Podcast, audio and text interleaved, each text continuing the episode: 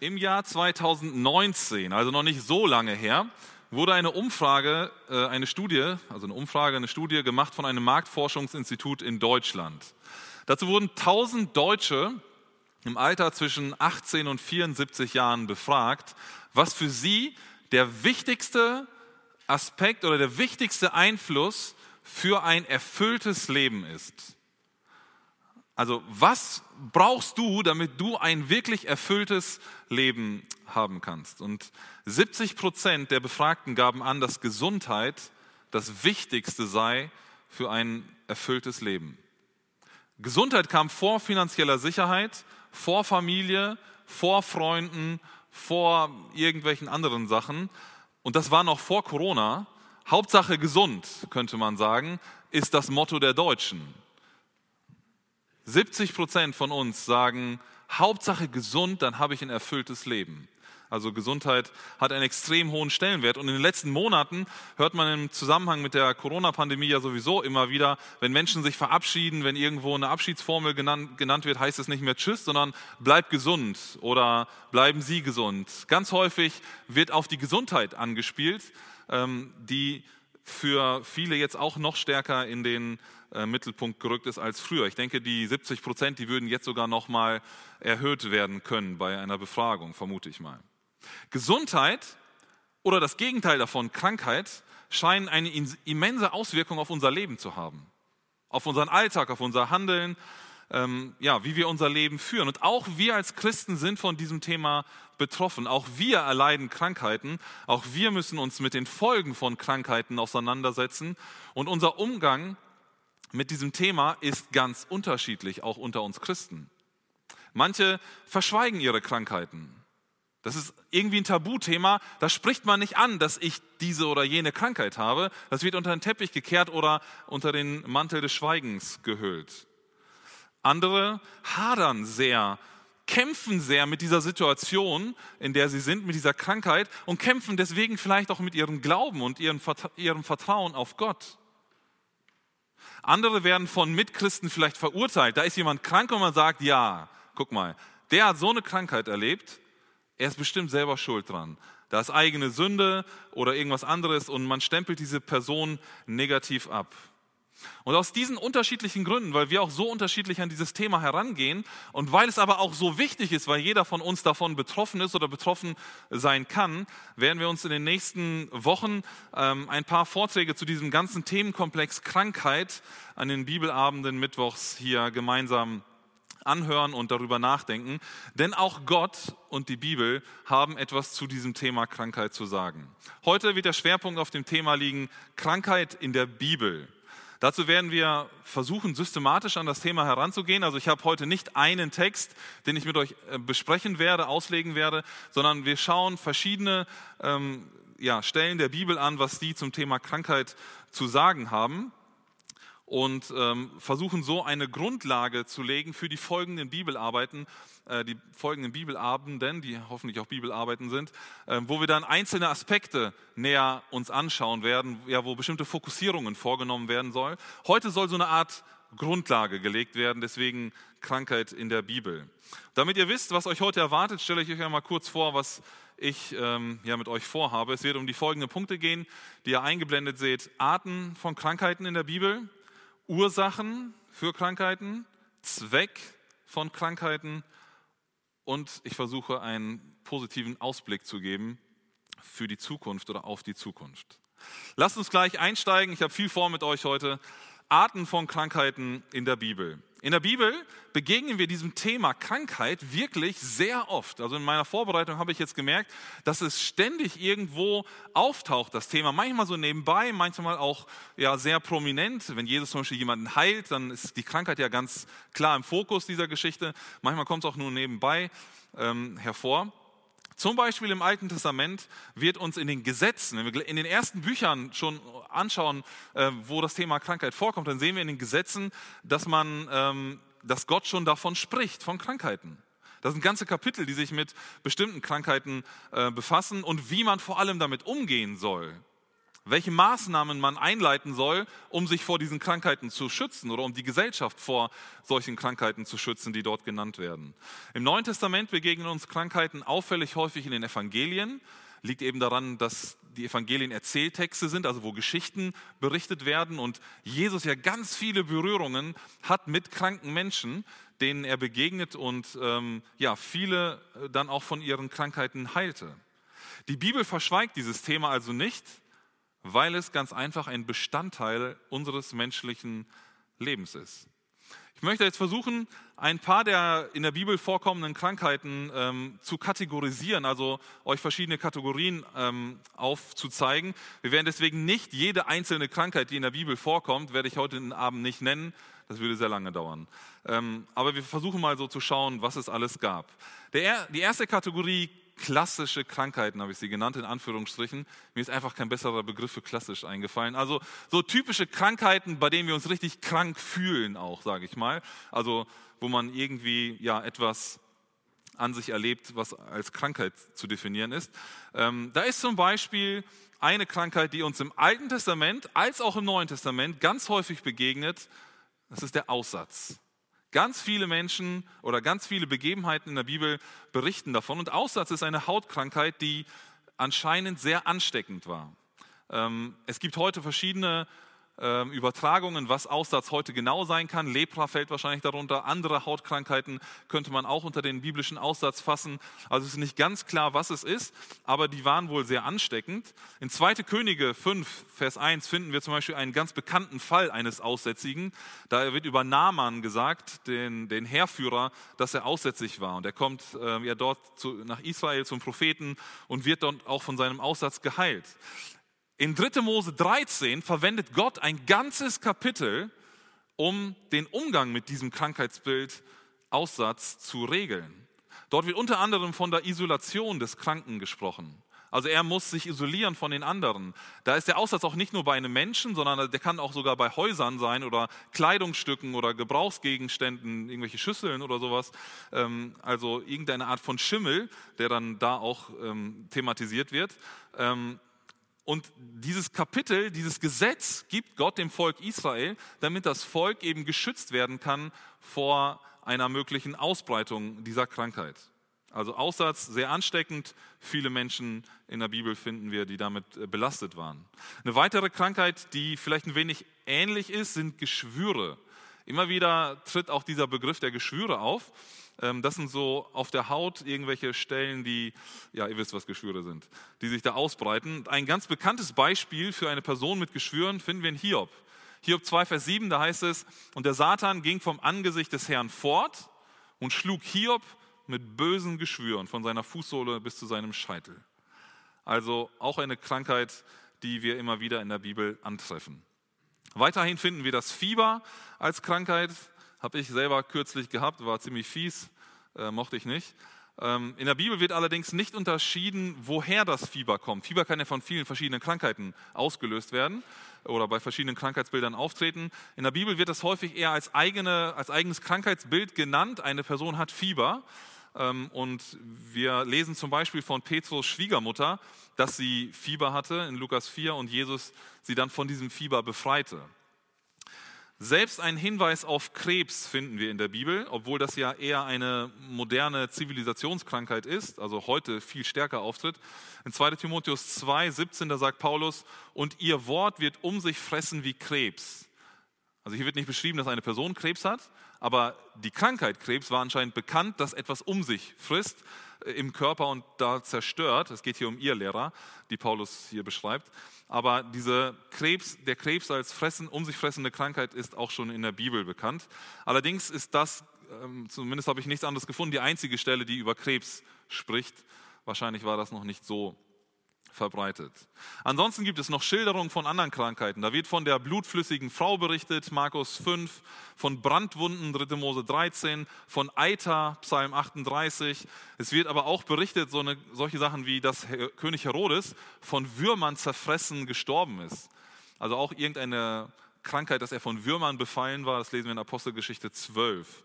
Außerdem finden wir Krankheiten wie Pest oder Seuchen, die so ganz allgemein als häufig als Strafe angedroht werden. 5. Mose 28 zum Beispiel oder 3. Mose 26, glaube ich, ist es. Und auch an anderen Stellen, wo immer wieder gesagt wird, Gott schickt Seuchen, Gott schickt die Pest als Strafe für Ungehorsam, für die Gottlosigkeit eines Volkes zum Beispiel.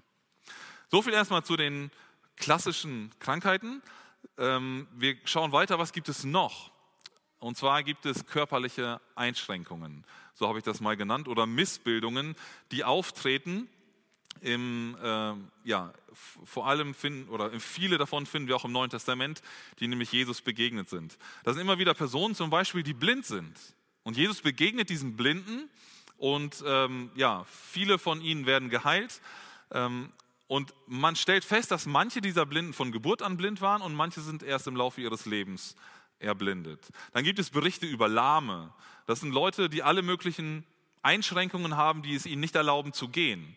Es kann sein, dass irgendwie ähm, ja, Muskeln nicht in Ordnung sind, dass die, was auch immer, auf jeden Fall sind sie nicht in der Lage zu gehen. Da denken wir zum Beispiel an den Mann aus Johannes 5, am äh, Teich Bethesda. Dieser Mann lag 38 Jahre an diesem Teich, sagt er selber. 38 Jahre, stellt euch das mal vor, weil er nicht gehen konnte. Und seine Hoffnung war, wenn das Wasser berührt wird, sich bewegt, dann er kommt als erstes in diesen Teich und wird dann geheilt, so wie es anscheinend bei anderen passiert ist, die vorher dort waren und geheilt wurden. Und er wartet dort, um wieder gehen zu können. Ähm, ja, und solche Beispiele gibt es ähm, noch andere in der Bibel von lahmen Menschen, die dann irgendwo gesessen haben und gebettelt haben zum Beispiel. Matthäus 15, Vers 30, da finden wir noch eine Aufzählung von Kranken, die Jesus heilte. Und da ist eine Bezeichnung noch, ähm, und zwar steht da Verkrüppelte. Das sind also Personen, die wahrscheinlich noch weitere Probleme hatten, die sie in irgendeiner Form in der Bewegung einschränken. Also nicht nur an den Beinen, sondern vielleicht auch in irgendeiner anderen Art und Weise. Außerdem darf in dieser Aufzählung natürlich auch nicht fehlen, dass die Bibel von Taubheit oder Stummheit spricht. Häufig tritt, das ja auch zusammen auf. Und auch diese Menschen werden von Jesus geheilt. Davon lesen wir. Ich möchte eine dritte Gruppe von Erkrankungen anführen, die in der Bibel anzutreffen sind. Und zwar sind das psychische Erkrankungen. Ähm, die lassen wir manchmal außen vor, weil es ist nicht so das klassische Krankheitsbild ist, das ich am Körper irgendwie sehen kann, mit einem Röntgenbild irgendwie sichtbar machen kann oder so. Aber es sind ganz genauso Krankheiten wie auch alle anderen körperlichen Leiden. Und auch diese Krankheiten kommen in der Bibel vor, wenn auch deutlich geringer in der Anzahl. Wir werden aber noch einen ganz eigenen Vortrag zu diesen psychischen Erkrankungen haben. Deswegen werde ich auch gar nicht groß darauf eingehen. Aber auch in der Bibel finden wir schon Hinweise darauf, dass Menschen so etwas erlitten hatten. Wir finden zum Beispiel den Hinweis, haben wir jetzt auch in den, im ersten Buch Samuel gehabt, auf die, auf die Krankheit des Wahnsinns. Die Bibel nennt es Wahnsinn. Ähm, das ist also eine Krankheit, die auf jeden Fall bekannt war. 1 Samuel 21, Sprüche 26 und auch an anderen Stellen finden wir Hinweise auf diese Krankheit ähm, ja, wo Menschen nicht mehr Herr ihrer Sinne sind, nicht mehr ja wirklich vielleicht klar denken können, Entscheidungen treffen aus dieser Krankheit heraus, die nicht gut sind für sie. Auch das finden wir schon in der Bibel. Ein Hinweis auf eine psychosomatische Erkrankung fand ich ganz interessant. Ich weiß nicht, ob das wirklich 100% zutrifft, aber könnte sein, zumindest ein Hinweis, finden wir in Daniel 8, 27. Da heißt es, und ich, Daniel, war erschöpft und einige Tage krank. Also psychosomatisch ist ja, wenn die Psyche sich auf meinen Körper auswirkt und ich dadurch krank, also körperliches Leiden erfahre. Ähm, hier vermuten einige Ausleger, dass es so eine psychosomatische Erkrankung sein kann bei Daniel, dass er durch die Erschöpfung, vielleicht auch durch die mentale Erschöpfung oder emotionale Erschöpfung, ähm, ja, sogar krank wurde. Und dann gibt es noch Schilderungen, wo wir uns häufig fragen, ob das auch etwas eine psychische Krankheit ist oder eben nicht, wenn von besessenen Menschen berichtet wird, gerade im Neuen Testament, weil viele Dinge, die von diesen Besessenen gemacht werden, an manche Krankheitsbilder erinnern, die wir heute unter psychischen Krankheiten ähm, abgespeichert haben. Allerdings finde ich das ein bisschen schwierig, da die Parallele zu ziehen, zu sagen, besessen in der Bibel ist gleich heute irgendeine psychische Krankheit.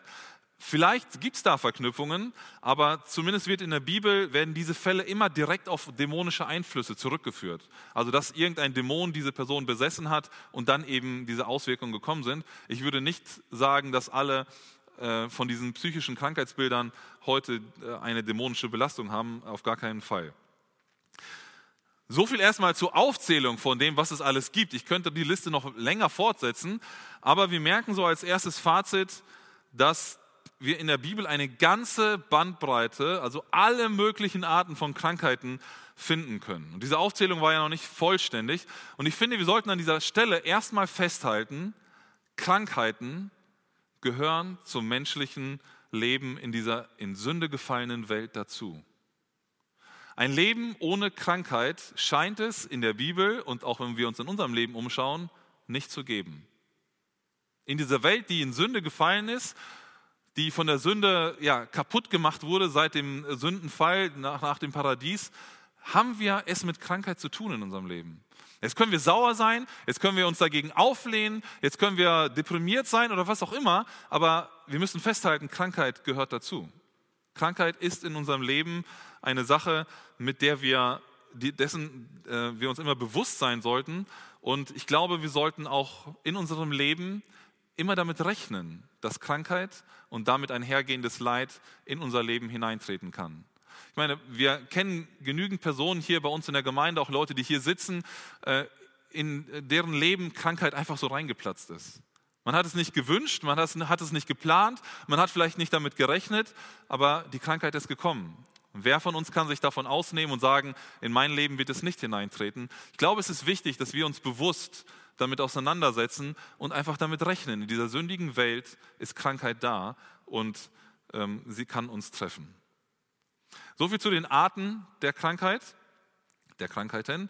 Lass uns nun zu den Ursachen gehen und schauen, ähm, ja, welche Ursachen, welche Gründe könnte es dafür geben, dass diese Krankheiten in unserer sündigen Welt normal sind. Ich glaube, es ist, wir beschäftigen uns seltener mit diesen Ursachen für eine Krankheit, ähm, als, es, als wir es eigentlich sollten. Aber auch da gibt uns die Bibel immer wieder Hinweise, um einen Grund für die Krankheit, die ich vielleicht habe oder die du hast, vielleicht besser nachvollziehen zu können. Wir können es nicht immer mit Bestimmtheit sagen, welcher Grund zutrifft, aber die Bibel nennt uns verschiedene Gründe für Krankheiten, warum Krankheiten in unserem Leben auftreten. Ähm, ich hatte ja eingangs schon erwähnt, dass manche Menschen Krankheiten auf Sünde zurückführen. Dass sie sagen, okay, da ist Sünde in dem Leben eines Menschen gewesen, höchstwahrscheinlich, und deswegen ist diese Person krank geworden. Das kann der Fall sein, das sehen wir gleich, aber das ist nicht alles. Nicht jede Krankheit, und das müssen wir deutlich betonen, nicht jede Krankheit beruht auf der Sünde des Kranken. Da müssen wir, glaube ich, echt vorsichtig sein mit dem, wie wir anderen Menschen gegenübertreten und was wir anderen Leuten sagen. Also immer zu kommen und sagen, ja, du hast gesündigt, weil du krank bist, da wäre ich ganz, ganz, ganz vorsichtig, ähm, weil die Bibel uns das nicht so aufzeigt. Aber lass uns einmal gemeinsam schauen, was die Bibel zu möglichen Ursachen zu sagen hat für Krankheiten in unserem Leben. Und ich orientiere mich da an einer Zusammenstellung von den Kategorien von Michael Kotsch aus seinem Buch Moderne Medizin und Ethik, die mir hier sehr geholfen hat in der Vorbereitung. Man könnte auch sagen, wir versuchen jetzt so ein bisschen den Blick darauf zu richten, warum Krankheiten in unserem Leben sind. Der erste und wichtigste oder ja, am größten um sich greifende Grund ist die universale Sünde. Das ist der Sündenfall. Seit dem Sündenfall, seitdem Adam und Eva ihre Sünde begangen haben im Garten Eden, leben wir in einer sündigen Welt. Und überall um uns herum ist Sünde. Paulus sagt in Römer 6, 23, denn der Lohn der Sünde ist der Tod. Also die unweigerliche Konsequenz, das, was aus Sünde kommt, ist Tod. Das sagt Paulus. Diese Verknüpfung macht er hier. Der geistliche Tod ist natürlich die ultimative Konsequenz der Sünde, aber nach dem Sündenfall sehen wir auch, dass Menschen körperlich sterben mussten. Seit Adam und Eva die Sünde begangen haben, leben Menschen nicht ewig, sondern zeitlich begrenzt. Und dieser Sterbeprozess, in dem wir uns alle befinden, der sehr schleichend vor sich geht. Ich meine, der Körper nimmt ja einfach schon ab an Funktionen. Ähm, auch in meinem Alter merke ich das manchmal. In diesem Sterbeprozess, in dem wir uns befinden, ähm, oder dieser Prozess wird häufig durch Krankheiten eben begleitet. Meistens ist es ja nicht so, dass ein gesunder Mensch stirbt, sondern sehr häufig eben an Krankheiten. Ähm, und das, diese Krankheiten kommen durch ähm, durch die Sünde. Durch die Sünde kommt der Tod, das Leid und auch die Krankheit in das Leben von uns Menschen. Das müssen wir einfach so festhalten, weil wir in dieser sündigen Welt leben. Und ich glaube, deswegen müssen wir es heute auch einfach akzeptieren, dass wir mit Krankheiten konfrontiert werden. Das, was ich eben schon sagte. Der Sündenfall hat Krankheit Tür und Tor geöffnet ähm, und sozusagen einen Einlass geboten. Und wir Menschen müssen mit den Folgen der Sünden, des, Sündenfalls und deswegen eben auch mit den Krankheiten leben. Bei manchen Krankheiten, die uns treffen, glaube ich, ja, müssen wir es also einfach annehmen ähm, und ja, darauf oder können es darauf zurückführen, dass es durch die, durch die allgemeine Sünde eben in unser Leben auch tritt, weil wir als Christen ja nicht irgendwo anders leben, auf einer Insel, sondern wir als Christen leben in dieser sündigen, gefallenen Welt. Der nächste Punkt, die nächste Ursache könnte aber, wie eben schon angedeutet, die eigene Krankheit, äh, sorry, die eigene Sünde sein. Neben der universalen Sünde, die ja die ganze Welt betrifft und die ganze Welt irgendwie verändert hat durch, die, ja, durch das Kaputtmachen einfach des Lebens oder von Gottes Schöpfung, spricht die Bibel aber auch davon, dass unsere eigene Sünde Krankheit und sogar Tod hervorbringen kann. Das klingt nicht so schön, ich weiß, aber es ist die biblische Realität. Das ist das, was die Bibel uns an mehreren Stellen ähm, sagt. Wir könnten da verschiedene Stellen anführen. Ein Beispiel aus dem Alten Testament, Mirjam, die sich gegen ihren Bruder Mose auflehnt und mit Aussatz bestraft wird. Da ist eine Krankheit in ihr Leben gekommen, weil sie rebelliert hat, weil sie gesündigt hat. Ein anderes Beispiel im Neuen Testament finden wir im Zusammenhang mit der Einsetzung des Abendmahls. Ähm, und da spricht Paulus eine, eine scharfe Warnung aus. 1. Korinther 11, 28. Da sagt er, jeder prüfe sich also selbst, bevor er vom Brot isst und aus dem Kelch trinkt. Denn wer isst und trinkt, ohne zu bedenken, dass es um den Leib des Herrn geht, isst und trinkt sich zum Gericht. Und jetzt sagt er, aus diesem Grund sind ja so viele von euch schwach und krank und nicht wenige sind schon gestorben. Diese Geschwister in der Gemeinde, die verhielten sich dort in Korinth sündig im Zusammenhang mit der Einnahme des Abendmahls. Und Paulus schildert das vorher in dem Kapitel, was da das konkrete Problem war. Aber die verhielten sich falsch, sündig gegenüber ihren Geschwistern, den Armen in der Gemeinde. Und Paulus sagt, aus diesem Grund, weil ihr sündigt, sind viele nicht nur ein paar, nicht nur einzelne, sondern das scheint da ein großes Problem zu sein. Er sagt, viele von euch sind krank geworden oder sogar schon gestorben. Als Folge, Krankheit und Tod, als Folge der Sünde hier. Die eigene persönliche Sünde führte zu dieser Situation. Wir müssen also festhalten, dass manche Krankheiten in unserem Leben auch auf unsere Sünde zurückzuführen sein können.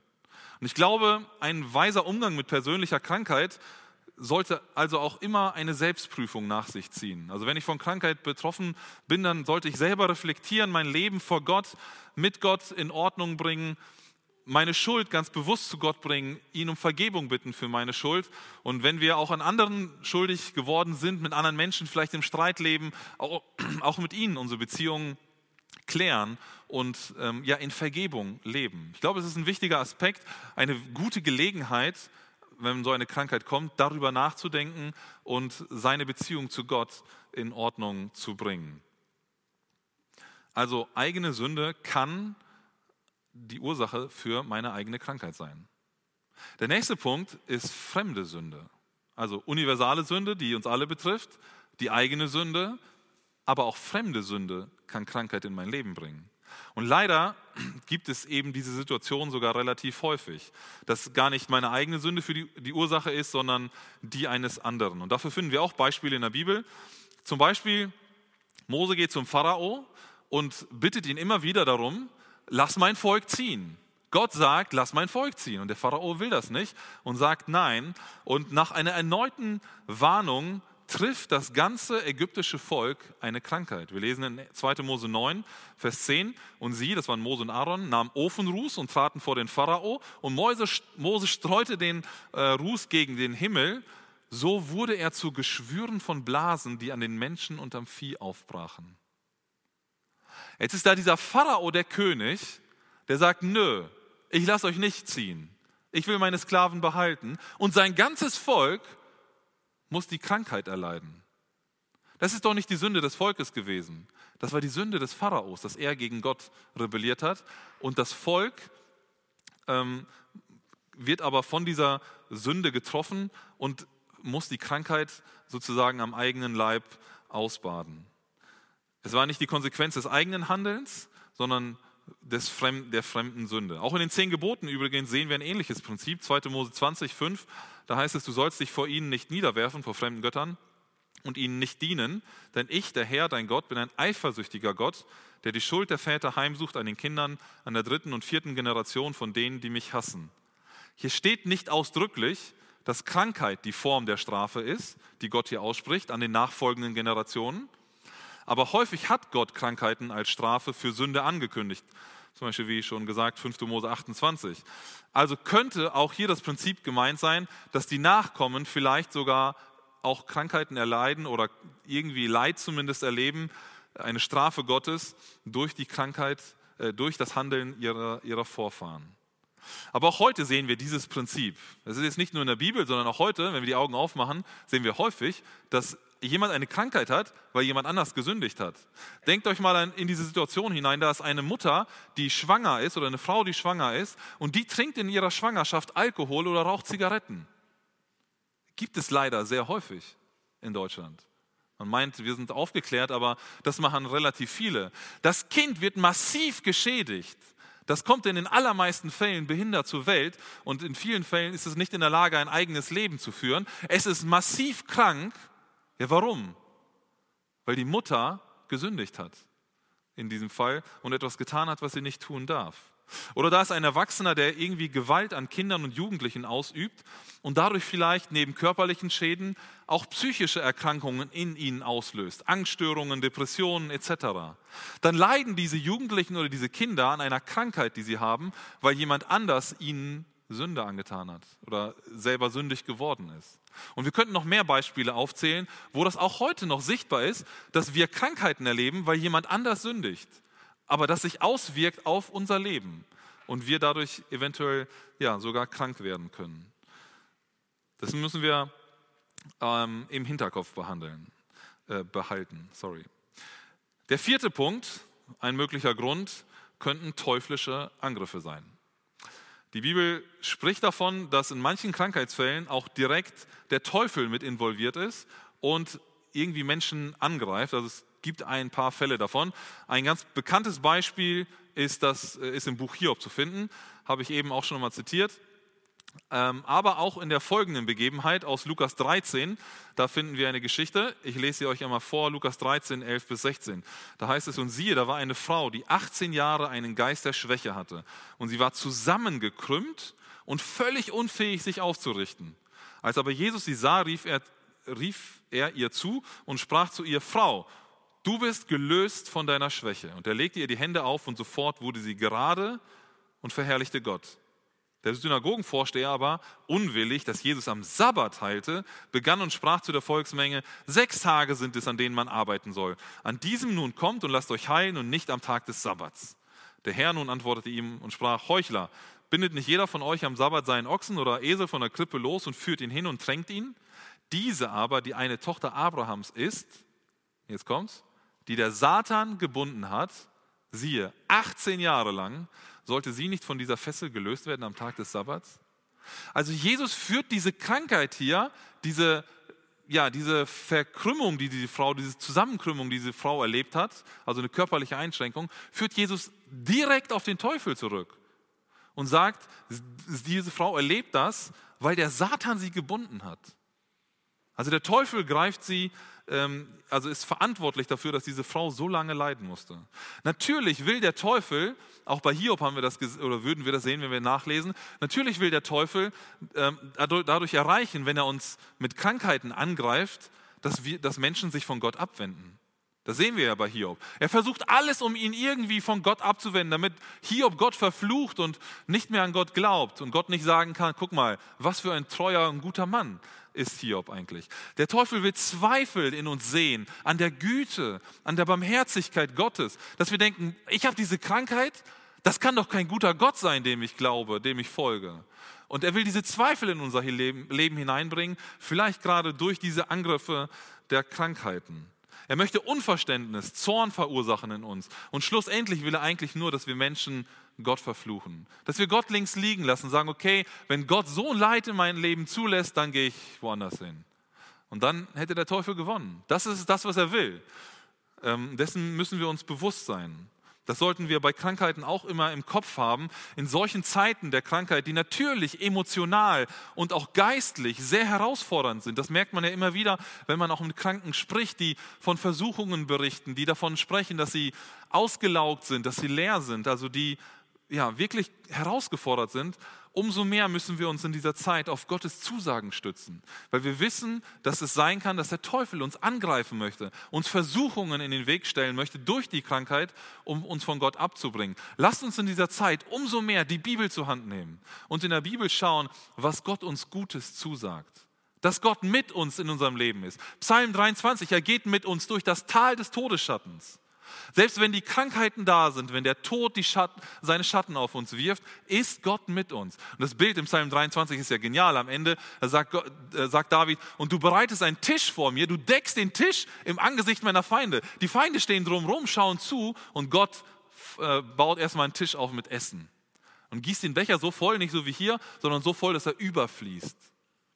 Was für eine geniale Zusage. Lasst uns in Zeiten der Krankheit ganz bewusst uns auf Gottes Zusagen äh, zurück äh, und auch Gott um seine Unterstützung bitten durch das Gebet, dass Gott uns durch diese Krankheit hindurchträgt, selbst wenn sie ein Angriff des Teufels sind, dass der Teufel nicht erfolgreich ist bei uns. Und lasst uns vielleicht ähm, als ganze Gemeinde, nicht vielleicht, sondern ganz bewusst als ganze Gemeinde darum beten, wenn wir gerade nicht davon betroffen sind. Lasst uns für unsere Geschwister beten. Wir haben einige, die gerade durch tiefe Täler hindurchgehen, weil sie von Krankheit gefesselt sind, weil sie von Krankheit gezeichnet sind und die Folgen davon haben, äh, erleben. Lasst uns für sie beten, dass sie ganz bewusst in dieser Situation an Gott festhalten, nicht entmutigt werden, sondern durch diese Krankheit hindurch, selbst wenn es Angriffe des Teufels sind, dass sie eben nicht mutlos werden. Lasst uns einander tragen. Lasst uns einander den Blick füreinander haben. Ich glaube, das ist unsere Verantwortung als Gemeinde, als Geschwister. Ein letzter möglicher Grund, den ich hier anführen möchte, ist die Prüfung Gottes.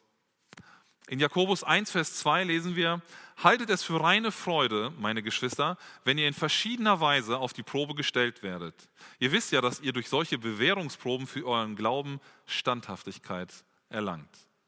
Manchmal könnte es auch sein, dass Gott unseren Glauben durch Bedrängnisse oder Bewährungsproben, wie es hier genannt ist, und das können auch Krankheiten sein, äh, Jakobus sagt ja auf verschiedene Weise, dass Gott uns durch diese Krankheiten prüfen möchte, unseren Glauben prüfen möchte. Krankheiten offenbaren gewisserweise unseren Charakter unser Denken, unsere Einstellung. Sie bringen das hervor, was uns wirklich wichtig ist. Und vielleicht möchte Gott in deinem Leben, wenn du von einer Krankheit getroffen wirst, deinen Glauben standfester machen. Jakobus sagte, die Bewährungsprobe soll uns Standfestigkeit im Glauben bringen, uns fest stehen lassen, fest an Gott halten lassen, einen sicheren ähm, Stand geben, selbst wenn ein Sturm tobt. Vielleicht möchte Gott genau das in deinem Leben bewirken durch eine Krankheit, die in dein Leben hineintritt, durch Leid, das dich vielleicht trifft durch eine Krankheit. Dadurch wächst vielleicht dein Vertrauen zu deinem Schöpfer. Vorher gehen wir selber durchs Leben und bauen auf uns, auf unsere Fähigkeiten, auf unsere Stärken. Und nun lässt Gott eine Krankheit zu in unserem Leben, die dazu führt, dass wir uns unserer Verbindung, unserer Abhängigkeit zu Gott neu bewusst werden. Und darauf vertrauen, ja Gott, Du bist mein Schöpfer. Du bist derjenige, der auch diesen gebrechlichen Körper gemacht hat. Und ich vertraue dir, dass du mich hindurchträgst durch diese Zeit. Und wir werden uns der Abhängigkeit zu Gott noch mehr bewusst. Wie auch immer, Krankheiten können auch eine Prüfung Gottes sein, die unseren Glauben stärken sollen. Als Fazit könnte man ähm, sagen, dass wir ganz unterschiedliche Gründe für Krankheiten in unserem Leben finden können. Und manchmal, glaube ich, können auch mehrere dieser genannten Gründe gleichzeitig zutreffen. Also es kann eine Prüfung sein und es kann trotzdem auch irgendwie vielleicht aus einer fremden Sünde oder durch die universale Sünde kommen. Also es können auch mehrere Ursachen sein. Ähm, diese Punkte schließen sich nicht gegenseitig aus, die ich gerade vorgestellt habe. Und ich glaube, man könnte auch noch mehr anführen, Gründe, ähm, die zu einer Krankheit führen können, die wir in der Bibel finden. Für uns ist es nur wichtig, dass wir in den allermeisten Fällen nicht genau sagen können, welcher Grund ist denn jetzt der richtige. Und noch weniger können wir es im Leben einer anderen Person sagen. Also zu jemand anders hingehen und sagen, ich weiß ganz genau, in deinem Leben ist es das und das gewesen. Da wäre ich sehr vorsichtig mit solchen Aussagen. Manchmal zeigt es sich, manchmal wird es im Rückblick äh, offensichtlich, was der Grund war für unsere Krankheit. Ähm, aber oft wissen wir es auch einfach nicht. Und das müssen wir annehmen. Wir können diese verschiedenen Dinge durchdenken, die ich gerade ähm, genannt habe, aber wir können nicht immer mit Bestimmtheit sagen, dass es der ähm, eine Grund ist. Aber ich glaube, wir als Betroffene sollten uns auf jeden Fall immer selbst prüfen, unsere Beziehung zu Gott bereinigen, das als Möglichkeit nutzen, diese Krankheit, um an der Beziehung zu Gott zu arbeiten und uns ihm noch mehr ähm, auszuliefern. Und ich glaube, wir dürfen getrost mit Gott durch diese Krankheitszeit hindurchgehen. Paulus sagt in Römer 8, 28, wir wissen aber, dass Gott bei denen, die ihn lieben, alles zum Guten mitwirken lässt. Alles, was in unserem Leben passiert als Christen, auch Krankheiten, auch Leid, wirkt zum Guten mit. Wir kennen nicht immer den Grund, die Ursache, aber das, was da rauskommen soll, wirkt in unserem Leben etwas Gutes. Und darauf dürfen wir vertrauen. Darauf dürfen wir hoffen, selbst in solchen Zeiten, wenn wir durch, ähm, durch Krankheitszeiten hindurchgehen. Und ich glaube, als Nicht-Betroffene sollten wir uns eben davor hüten, mit Bestimmtheit in das Leben eines Mitchristen in dieser Art hineinzusprechen und ihm vorschnell zu sagen, ist doch alles gut in deinem Leben. Wir müssen einfach jetzt irgendwie durch diese Krankheit hindurchkommen. Vielleicht möchte Gott ja gerade aufrütteln durch diese Krankheit, weil nicht alles gut ist. Ne? Die Prüfung oder die eigene Sünde haben wir ja eben angesprochen. Aber auf der anderen Seite dürfen wir auch nicht hingehen und sagen, okay, du hast gesündigt, weil du jetzt diese und jene Krankheit hast. Lass uns da vorsichtig sein, sensibel, lass uns füreinander beten, einander ermutigen ähm, und so dieses Thema der Krankheit auch im, im Umgang miteinander angehen. Kommen wir zum nächsten Punkt. Wenn wir bis jetzt von dem Warum von Krankheiten in unserem Leben gesprochen haben, dann lasst uns jetzt mal einen Blick darauf werfen, wozu. Also den Zweck von Krankheiten. Man könnte auch den Blick von der Vergangenheit in die Zukunft richten. Also nicht, warum ist es früher eingetreten, was habe ich gemacht oder was ist passiert, sondern was soll jetzt aus der Krankheit heraus mit mir passieren.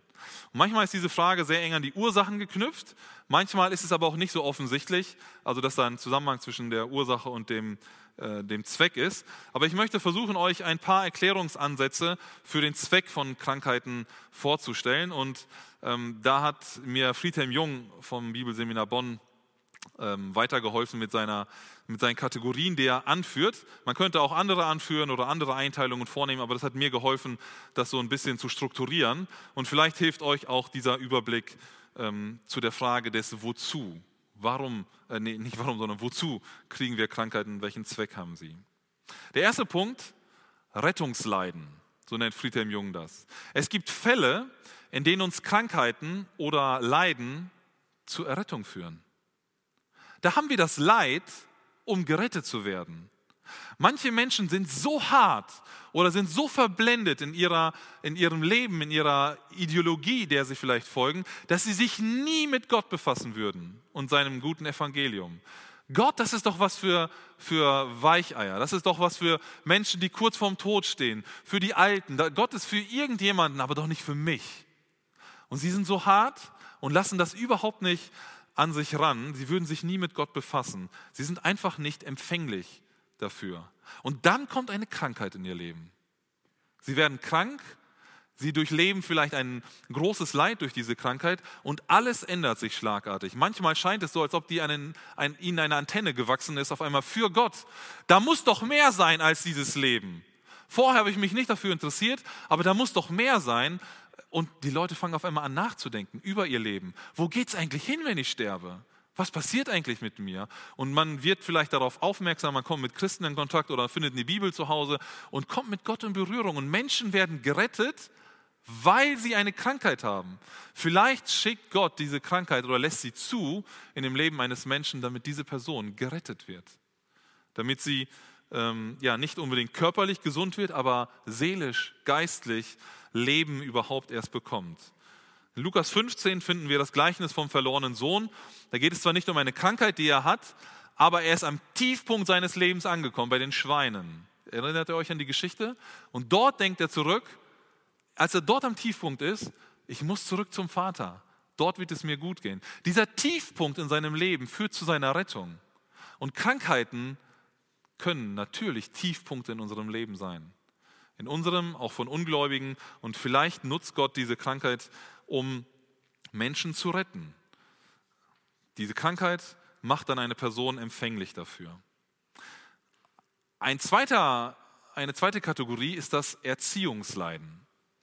Ähm, es ist eine, ein zweites Wozu, also wozu dient eine Krankheit? Vielleicht zur Erziehung. Wir haben eben bereits gesehen, dass Krankheiten wegen der eigenen Sünde auftreten können. Und wenn das der Grund für die Krankheit ist, dann kann die Krankheit selbst dazu dienen, uns zu erziehen aus Gottes Sicht. Sie soll uns auf den Weg, auf dem Weg mit Gott korrigieren. Vielleicht sind wir abgewichen von dem richtigen Weg, von dem biblischen Weg. Wir machen nicht das, was die Bibel möchte. Vielleicht nur in Teilen unseres Lebens. Vielleicht ist auch unser ganzes Leben schon sehr kalt geworden in der Beziehung zu Gott. Und Gott nutzt diese Krankheit, um uns aufzuzeigen, um uns aufzurütteln und sagen, hey, der Weg ist doch eigentlich ein anderer. Korrigiere deinen Weg. Komm zurück zu mir. Geh diesen Weg, den die Bibel uns vorgibt. Und ähm, wir können diese Krankheit nutzen, diese Erziehungsmethode Gottes dann nutzen, wenn er dieses Leid zulässt in unserem Leben, um unseren Weg zu korrigieren. In Hebräer 12, 5 lesen wir, trotzdem habt ihr schon vergessen, was Gott zu euch als seinen Kindern sagt. Mein Sohn, achte die strenge Erziehung des Herrn nicht gering, werde nicht müde, wenn er dich korrigiert. Also Gott nutzt die unterschiedlichsten Situationen in unserem Leben, um uns zu korrigieren um uns auf den richtigen Weg zurückzubringen. Und Krankheiten können genau dieses Erziehungsmittel auch sein. Also vielleicht stellen wir uns diese Frage in einem Krankheitsleid, vielleicht möchte Gott uns irgendetwas zeigen, irgendetwas sagen, irgendetwas Wichtiges mach, wichtig machen, um uns ähm, ja, in einer gewissen Art und Weise zu erziehen. Und wenn wir dann umkehren von unserem Weg und uns neu auf Gott ausrichten, dann hätte diese Krankheit in unserem Leben schon etwas Gutes bewirkt. Der dritte Punkt ist das sogenannte Bewahrungsleiden. Manchmal bewahrt uns eine Krankheit vor anderen Dingen. Sie verhindert zum Beispiel, dass wir in Sünde fallen. Wir kriegen eine Krankheit und fallen deswegen nicht in eine, in eine, andere Sünde. Das ist jetzt für uns vielleicht hypothetisch, weil wir ja nicht wissen, welche Sünde wir vielleicht begangen hätten, aber Gott weiß es welchen Weg wir eingeschlagen haben, wo der hingeführt hätte. Und Gott bewahrt uns durch, vielleicht durch eine Krankheit davor. Paulus schreibt in 2. Korinther 12, 7 etwas ganz Interessantes. Er sagt, ja, ich habe außerordentliche Offenbarungen gehabt. Also Gott hat mir Dinge gezeigt, die wenig andere Menschen äh, von Gott gezeigt bekommen haben. Und dann sagt er weiter, damit ich mir darauf aber nichts einbilde, hat Gott mir einen Dorn ins Fleisch gedrückt. Ich habe letztens einen Kaktus gefasst ich habe immer noch die, einige Splitter hier, das ist nicht schön. Und Paulus sagt, Gott hat mir einen Dorn reingedrückt ins Fleisch. Ein Engel Satans darf mich mit Fäusten schlagen, damit ich nicht überheblich werde. Man weiß jetzt nicht ganz genau, was dieser Dorn ist, aber viele Ausleger gehen davon aus, dass Paulus irgendein körperliches Leiden hatte weil es ja ins Fleisch gedrückt war. Das klingt schon danach, dass er irgendetwas Körperliches erlitten hat, ähm, also eine Krankheit vermutlich hatte. Und Paulus selber sagt, dieses Leiden, vermutlich eine Krankheit, bewahrt ihn davor, hochmütig zu werden. Sich darauf etwas einzubilden, dass er von Gott so grandios gebraucht wurde und so viele Offenbarungen bekommen hat. Die Krankheit, das, was Paulus erlebt, sagt er, führt, bewahrt mich davor, eine andere Sünde zu begehen und sich immer wieder der Abhängigkeit auch zu Gott bewusst zu sein. Nicht zu wissen, ich habe es geschafft, ich habe viel drauf, ich habe viele Gemeinden gegründet, sondern zu wissen, Gott ist derjenige, der durch mich wirkt. Das ganze Kapitel 12, 2. Korinther, sehr spannend, lest euch das einmal durch, wo er von seiner Schwachheit spricht und dass Gott in der Schwachheit stark ist. Ja, manchmal brauchen wir wohl auch genau diesen Blick in der Krankheit. Wir dürfen uns in dieser Zeit wieder ganz neu bewusst werden, in der Krankheit, dass wir nur durch Gottes Gnade leben und dass, nur, dass wir nur durch diese Gnade Gottes auch bestehen können, wie Paulus es sagt. Und diese Krankheit, dieses Leid bewahrt uns ähm, vielleicht vor anderen Sünden, vor Fallen, die auf unserem Weg auf uns gewartet hätten. Ein viertes, ähm, eine vierte Kategorie ist das Priesterleiden, so nennt Friedhelm Jung das. Ähm, manchmal hilft uns dieser Tiefpunkt im Leben, den wir erleben, also die Krankheit, dabei andere Menschen in ihren Tiefpunkten besser verstehen zu können. Wenn ich etwas Ähnliches erlebt habe, dann fällt es mir leichter, das nachzuvollziehen, was eine andere Person erlebt. Also ich habe gewisse Dinge zumindest auch irgendwie eh, vielleicht ähnlich erfahren und es hilft mir dabei, mitzufühlen. Ich kann vielleicht mein, mein Mitgefühl auch besser ausdrücken als jemand, der es nicht so eins zu eins erlebt hat. Auch Paulus im zweiten Korintherbrief 1, Vers 4 sagt, in allem Druck, unter dem wir stehen, ermutigt er uns, damit wir unsererseits die ermutigen können, die irgendwie bedrückt werden. Weil Gott uns getröstet hat und ermutigt hat, können wir andere trösten und ermutigen. Es ist genau das. Paulus sagt, ich erlebe den Druck, damit ich andere ermutigen kann, die unter Druck leben.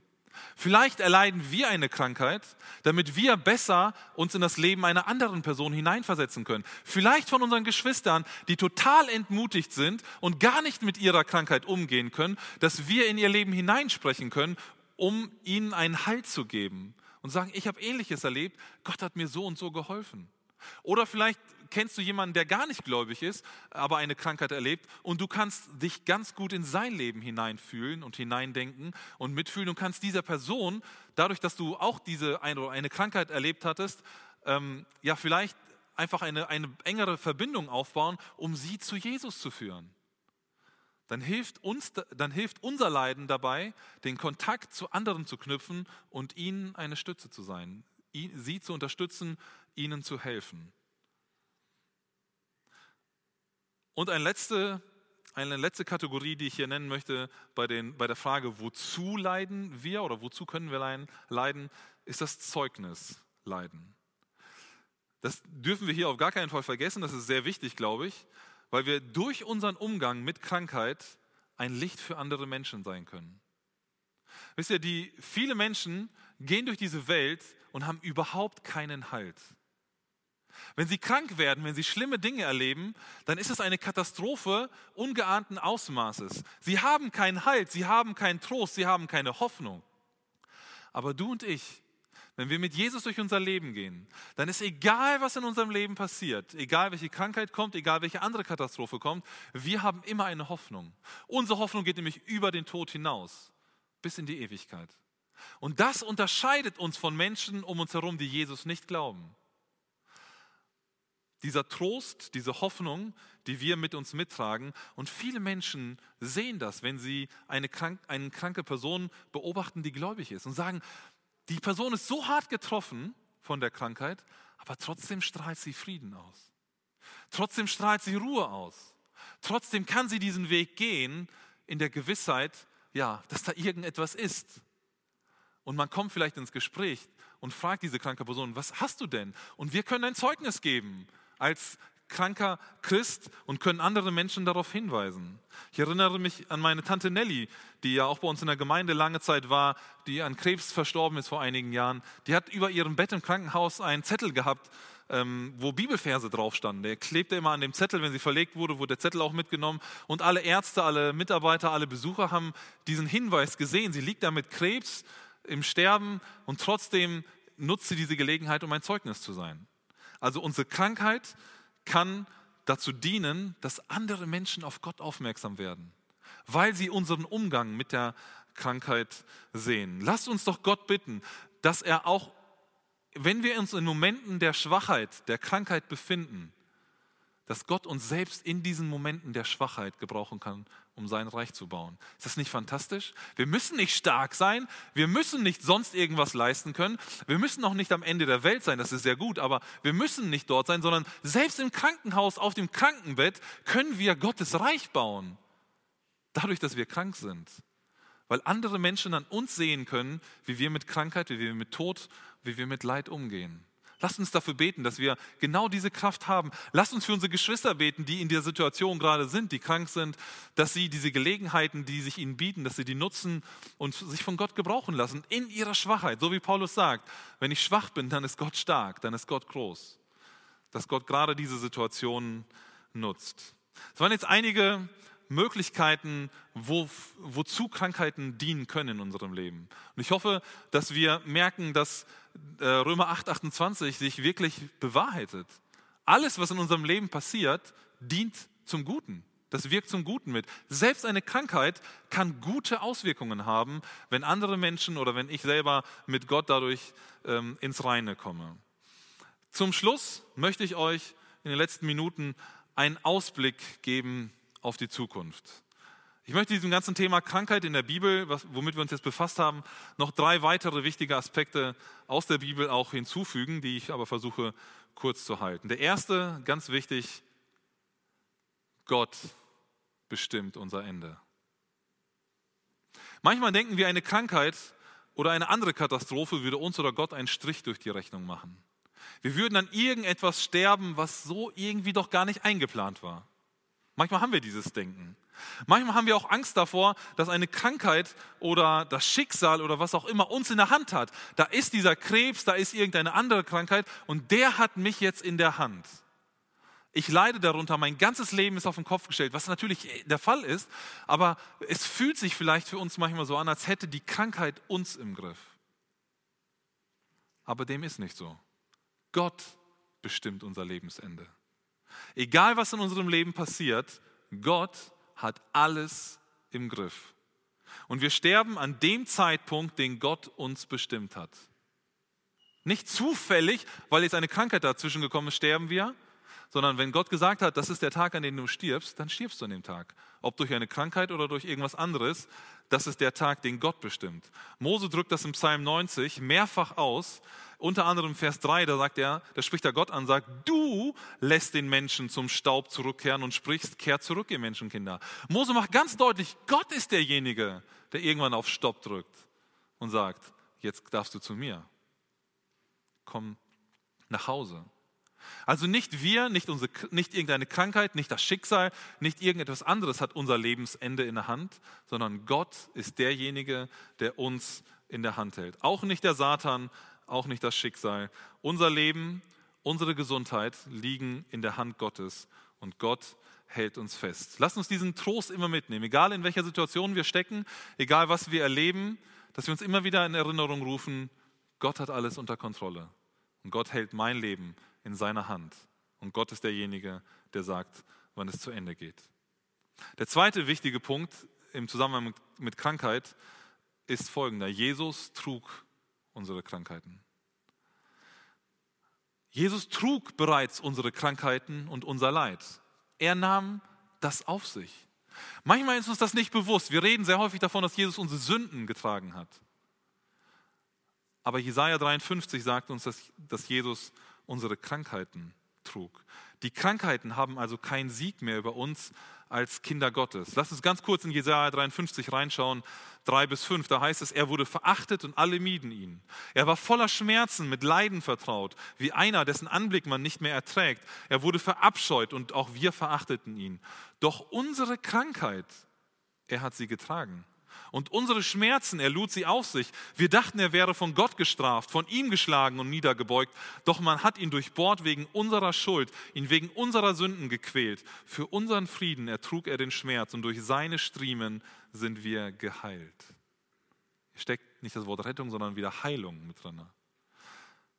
Jesus trug unsere Krankheit. Wenn du eine Krankheit ertragen musst, dann kannst du dich durch diese Botschaft trösten lassen. Jesus hat deine Krankheit getragen. Er hat die Krankheiten bereits besiegt und wir wissen, dass die Krankheiten irgendwann ein Ende haben werden. Das ist genau wie mit, der, mit dem Tod. Den hat Jesus besiegt. Die Sünde ist besiegt, aber Tod und Sünde haben noch einen Einfluss auf unser Leben jetzt. Wir sterben immer noch und wir sündigen immer noch, obwohl Jesus doch gewonnen hat. Aber es ist jetzt schon klar, dass der Tod und die Sünde von Jesus endgültig besiegt sind. Und genau das gleiche mit der Krankheit. Krankheit kann in unser Leben kommen, Krankheit kann unser Leben auf den Kopf stellen, aber Jesus hat die Krankheit schon besiegt. Meine Tante Nelly nochmal zurück sagte damals mal in ihrer Krebserkrankung, ich weiß, dass Gott mich heilen wird, entweder hier auf der Erde oder wenn ich bei ihm im Himmel bin, aber er wird mich heilen. Und das ist Fakt. Jesus hat unsere Krankheit getragen und er hat die Krankheit besiegt und uns ist Heilung garantiert, hier oder dort im Himmel. Der letzte Punkt, den ich euch mitgeben möchte, den ich einfach faszinierend und grandios finde, dass die Bibel davon spricht, hängt ein bisschen mit dem zusammen, was ich gerade schon gesagt habe. Gott beseitigt das Leid. Irgendwann wird uns Gott von der Krankheit endgültig befreien. Johannes berichtet davon in Offenbarung 21,4. Da sagt er, und er, Gott, wird jede Träne von ihren Augen abwischen. Und der Tod wird nicht mehr sein, noch Trauer, noch Geschrei, noch Schmerz wird mehr sein, denn das Erste ist vergangen. Also die erste Welt, die, die, unsere sündige, gefallene Welt ist vergangen. Das wird der Moment des absoluten Sieges Jesu sein. Und für uns Menschen wird das die Befreiung sein von allem Leid. Wir erleben jetzt Leid. Ich habe gesagt, das gehört zu unserem menschlichen Leben dazu, in dieser sündigen Welt. Aber Johannes sagt, sie wird vergangen sein und Gott selbst, Gott selbst wird die Tränen abwischen. Gott wird jedes Leid aus seinem ähm, Sichtfeld tilgen. Leid, Krankheit, Schmerz wird es nicht mehr in unserem Leben geben. All diese Probleme, all die Folgen, die damit zusammenhängen, das werden dann paradiesische Zustände wieder sein so wie vor dem Sündenfall oder besser gesagt, es werden himmlische Zustände sein, noch viel besser, weil wir in Gottes Gegenwart leben werden. Und darauf dürfen wir uns freuen. Wenn wir in Krankheit sind, wenn wir Folgen von Krankheiten erleben, dann lasst uns das im Blick behalten. Gott selbst wird das Leid beseitigen. Gott selbst hat die Krankheit besiegt und das kann uns auch jetzt schon in Schwierigkeiten Trost und Hoffnung schenken. Zum Abschluss möchte ich gerne die folgenden Aussagen aus diesem Vortrag noch einmal festhalten. Und mir ist es wichtig, diese zu betonen, damit wir uns in Krankheitszeiten daran festhalten können. Gott ist souverän. Er ist derjenige, der uns kennt, der in unserem Leben handelt, der Dinge zulässt und weiß warum. Und er ist derjenige, der Entscheidungen treffen darf für mein Leben, weil Gott mein Schöpfer ist. Gott kennt alle Hintergründe, die auch uns oft schleierhaft sind. Wir wissen nicht warum. Gott weiß warum. Und alles, was uns passiert, dient uns zum Besten. Gott ist allmächtig und Gott kann jede Krankheit heilen.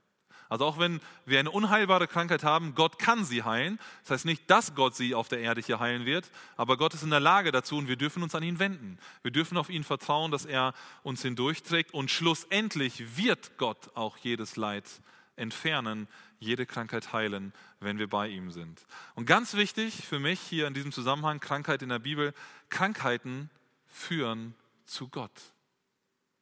Im Idealfall.